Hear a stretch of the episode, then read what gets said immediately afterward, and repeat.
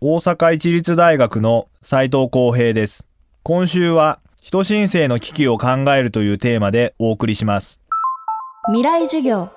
この番組は暮らしをもっと楽しく快適に川口義賢がお送りします。今週の講師は斉藤光平さん。高校卒業後アメリカやドイツの大学で学び現在は大阪市立大学大学院。准教授として学生の指導に当たりながら経済や社会の思想と環境問題を俯瞰的に見た著作を執筆しています。今年9月には集英社から人申請の資本論を刊行。19世紀に記されたマルクスの資本論を現代にうまくアジャストさせることで未来が開けるということを具体例を挙げながら論じています。環境破壊による気候変動さまざまな格差。私たちが生きる社会は全貌すら見えない複雑で大きな問題に直面しています。生き残るためにどんな考え方が必要なのでしょうか。未来授業1時間目。テーマは人申請という概念。そうですね。人申請っていう言葉はまだ皆さん馴染みがないと思うんですけれども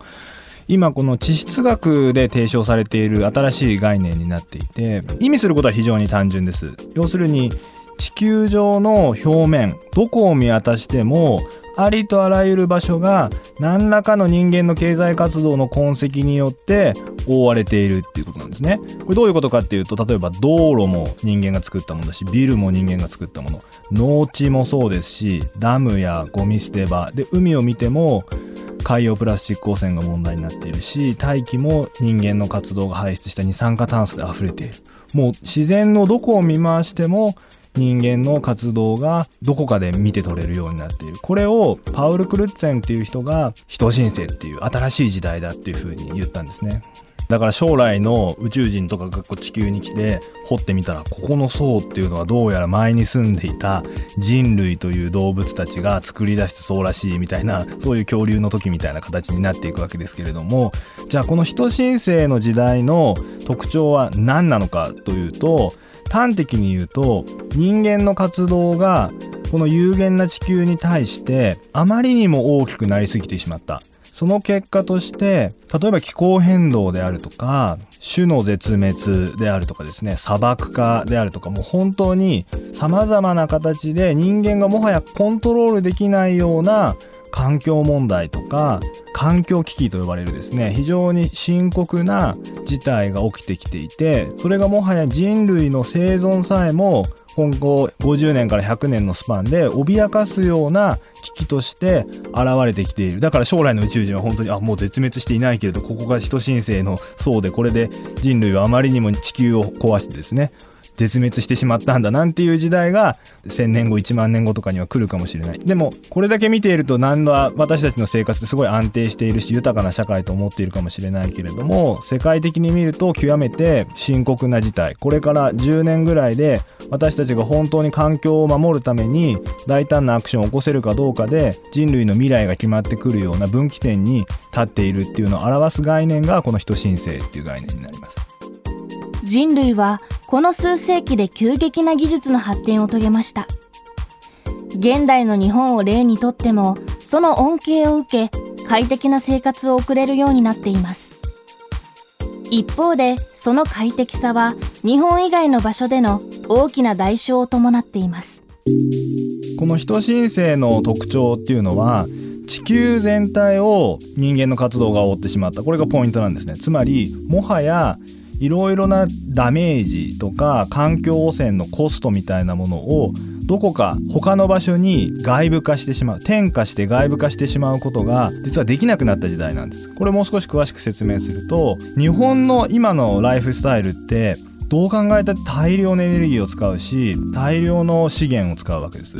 でこれでも例えば食料自給率って日本で37%ぐらいですけれども要するにほとんど海外から輸入してるわけですね。石油なんかも当然中東とかから持ってきている。私たちが自分たちで作っているものってほんのわずかで洋服も食べ物もエネルギー源も全部海外から持ってきてる。でもこのエネルギー源であったり資源を掘ったりするのに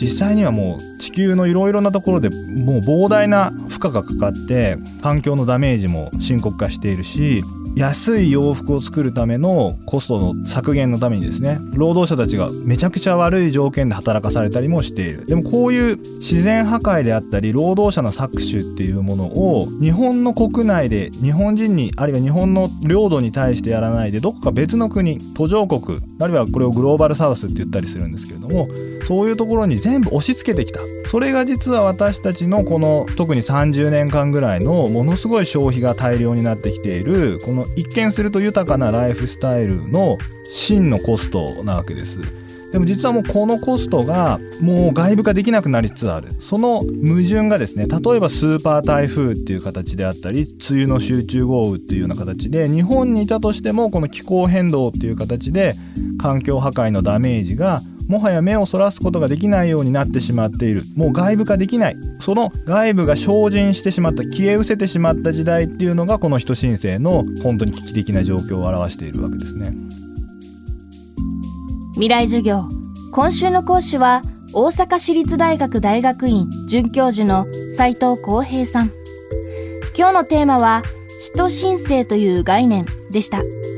明日は斉藤さんにこれまでの資本主義の対極にある脱成長がもたらす可能性について伺います。川口技研。階段での転落。大きな怪我につながるので怖いですよね。足元の見分けにくい階段でもコントラストでくっきり。白いスベラーズが登場しました。皆様の暮らしをもっと楽しく快適に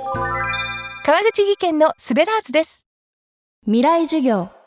この番組は暮らしをもっと楽しく快適に川口技研がお送りしました。